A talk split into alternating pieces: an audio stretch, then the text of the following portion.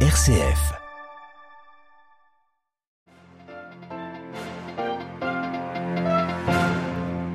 Le pape rappelle la responsabilité des grands cabinets de conseil dans la bonne gestion des entreprises et des institutions publiques. François recevait ce matin 600 employés de Deloitte Global, un cabinet d'audit présent dans le monde entier. Nous y revenons après ces titres. Dans l'actualité internationale, l'Iran se ferme aux réseaux sociaux alors que les manifestations se poursuivent. Nous reviendrons sur ce verdict au Cambodge. Le tribunal spécial jugeant le génocide des Khmers rouges a confirmé la détention de Kyo Sampan, dernier haut dignitaire du régime encore en vie. Et puis nous irons également au Royaume-Uni où le nouveau gouvernement lève le moratoire sur la fracturation hydraulique. Elle permet d'exploiter les gaz de schiste, une solution à la crise énergétique, solution néanmoins bien peu écologique. Radio Vatican, le journal Olivier Bonnel. Bonjour, parmi les audiences que le pape a accordées ce matin figure celle à 600 employés de Deloitte Global, une grande entreprise internationale d'audit et de conseil qui emploie à travers le monde 350 000 personnes. François a reconnu l'influence de ces consultants et leur a rappelé leur responsabilité dans la bonne gestion des entreprises et des institutions publiques. En gardant à l'esprit cette question quel monde voulons-nous laisser à nos enfants et nos petits-enfants? En prenant en compte un nouveau paradigme basé sur l'inclusion, la sobriété, le soin et le bien-être. Xavier Sartre. Pour le pape, c'est une évidence. Le consultant peut imposer ses analyses et ses propositions d'après un regard et une vision intégraux. En effet, souligne le Saint-Père, le travail digne des personnes, le soin de la maison commune, la valeur économique et sociale, l'impact positif sur les communautés sont des réalités qui sont connectées entre elles. Ces consultants intégraux, comme les appelle François, doivent donc bien prendre en compte le fait qu'aucun profit n'est légitime quand disparaît de l'horizon la promotion intégrale de la personne humaine, destination universelle des biens et l'option préférentielle pour les pauvres et le soin de notre maison commune.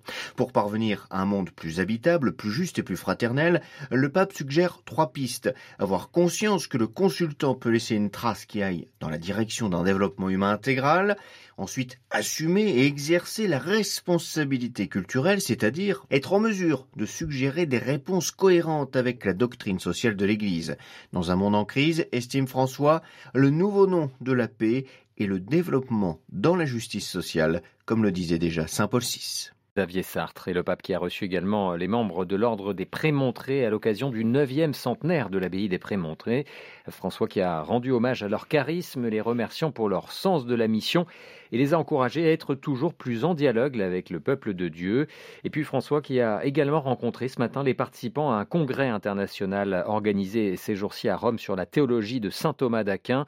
Avant de parler de saint Thomas ou du thomisme, avant d'enseigner, il faut contempler, contempler le maître, comprendre au-delà de la pensée intellectuelle ce qu'il a vécu et a voulu nous dire, euh, a-t-il notamment souligné devant eux. Toutes nos informations sont bien sûr à retrouver en détail sur vaticannews.va. En Iran, les manifestations se poursuivent et ce depuis six jours maintenant. De nombreux Iraniens expriment leur colère après la mort d'une jeune femme arrêtée le week-end dernier par la police des mœurs pour une tenue non appropriée. On déplore pour l'instant au moins 11 morts dans les affrontements avec la police. La plupart des grandes villes du pays sont le théâtre de rassemblements pour dénoncer, dénoncer le régime islamiste. Les autorités iraniennes pardon, qui viennent de bloquer euh, les accès à Instagram et WhatsApp, ce qui fait craindre une répression encore plus sanglante.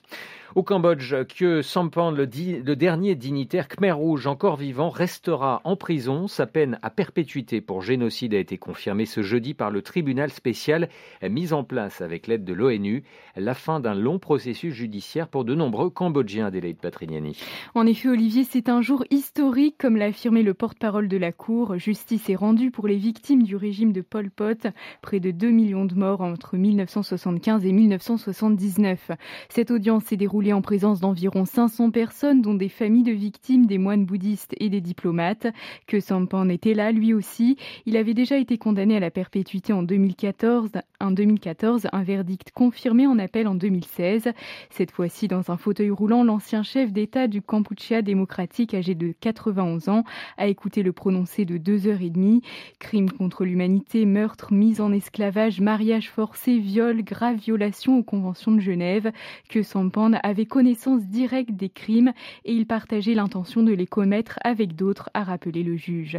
Il est le troisième dignitaire Khmer Rouge à être condamné par cette cour spéciale, dont c'était d'ailleurs l'ultime décision avant sa dissolution. Une page se tourne donc, mais la période la plus sombre du Cambodge reste un sujet tabou. L'ancien commandant Khmer Rouge repenti et désormais Premier ministre Hun Sen s'est prononcé contre tout nouveau procès au nom de la stabilité nationale. Merci beaucoup Adélie Patrignani. La 77e Assemblée générale de l'ONU se poursuit à New York. Parmi les grands sujets, il devrait encore euh, s'agir de la guerre en Ukraine. Hier intervenant devant l'Assemblée, le président ukrainien Volodymyr Zelensky a demandé à châtier la Russie. Ce jeudi, c'est le chef de la diplomatie russe, Sergei Lavrov, qui est attendu. Il devrait prendre la parole pour répondre à ces critiques. L'escalade russe et l'appel d'hier à la mobilisation de 300 000 réservistes continuent de susciter l'inquiétude de la communauté internationale. Les ministres des Affaires étrangères des pays du G7 ont condamné d'une seule voix les menaces de Vladimir Poutine, notamment une rhétorique nucléaire irresponsable. Il n'y a pas de retour en arrière possible. La Russie a choisi sa propre voie, commenté de son côté ce matin l'ancien président russe Dimitri Medvedev. Et puis, toujours sur le terrain, les combats se poursuivent, en particulier dans le Donbass, à l'est de l'Ukraine. Au moins six personnes ont été tuées ce matin dans une frappe qui a visé un marché à Donetsk. Face à la crise énergétique, la Grande-Bretagne lève son moratoire sur la fracturation hydraulique des gaz de schiste. Les explorations avaient été suspendues en 2019 dans le Royaume en raison des risques de secousses sismiques, une décision qui devrait provoquer la grogne des milieux écologistes. À Londres, les précisions de Jean Jaffré. La nouvelle première ministre, Liz Truss, affirme vouloir garantir la sécurité énergétique du Royaume-Uni. Le gaz de schiste est enfermé dans la roche sous forme de microbules et prisonnier d'une couche d'argile. Pour fracturer la roche et les libérer, on injecte de l'eau, du sable et des détergents à très haute pression. Le gaz libéré remonte à la surface et une partie de l'eau reste dans le sous-sol. Mais la fracturation hydraulique comporte des risques pour l'environnement, en particulier de secousses sismiques difficilement prévisibles, de pollution de l'air et de la contamination des nappes phréatiques. Les écologistes critiquent la décision et rappellent que le gaz fait partie des énergies fossiles dont il est indispensable de réduire drastiquement la consommation pour limiter le réchauffement climatique.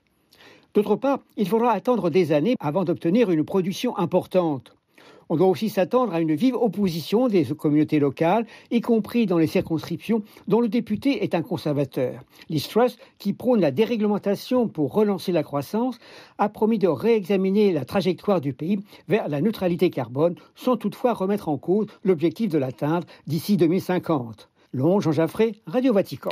Pour la première fois en Irlande du Nord, les catholiques sont plus nombreux que les protestants. C'est ce que révèlent les résultats d'un recensement publié ce jeudi.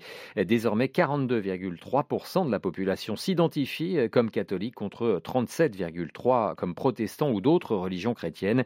Un retournement historique dans cette province rattachée au Royaume-Uni, longtemps fracturée entre les deux communautés. Le 24 juin dernier, près de 2000 migrants avaient tenté de pénétrer dans l'enclave espagnole de Melilla au Maroc. La garde civile et la police espagnole les avaient bloqués utilisant la force. Au moins 23 personnes ont été tuées. Hier, devant les députés, le ministre espagnol de l'Intérieur est revenu sur ce drame sans concéder pour autant la moindre autocritique. La correspondance de Louis Marsens. Droit dans ses bottes, Fernando Grande Marlasca, en charge de l'intérieur, a défendu à nouveau le travail des forces de l'ordre à Melilla. La police espagnole a fait le 24 juin dernier un usage proportionné de la force lorsque 2000 personnes, la plupart originaires du Soudan, ont tenté de pénétrer dans l'enclave. Le ministre a justifié l'attitude de la police espagnole et de la garde civile par la violence des migrants. Il s'est par ailleurs bien gardé d'adresser le moindre reproche à la police marocaine, accusée par les ONG de défense des droits de l'homme d'avoir commis des violences contre les migrants. L'ONU et l'Union africaine avaient à l'époque dénoncé un usage excessif de la force. Le bilan humain de cette tragédie fait toujours débat. Selon les ONG, ce ne sont pas 23 migrants qui sont décédés, mais 37. Comme pour prendre ses distances avec l'affaire, le ministre de l'Intérieur a rappelé que la plus grande partie des échauffourées et des violences étaient produites du côté marocain de la frontière. Marlaska, euh, sans surprise, n'a pas convaincu l'opposition. La droite et l'extrême droite ont dénoncé le manque d'effectifs de police à Melilla. Il aurait fallu aller plus loin. Les partis régionaux, à l'inverse, ont regretté l'attitude de Madrid. L'Espagne paye, le Maroc tue, a lancé une députée de la gauche catalane. Barcelone, Luis Marsens pour Radio Vatican. Voilà, ainsi s'achève ce journal. Merci pour votre fidélité. À 18h, c'est Delphine Allaire que vous retrouverez pour une nouvelle édition. Je vous souhaite quant à moi une excellente après-midi.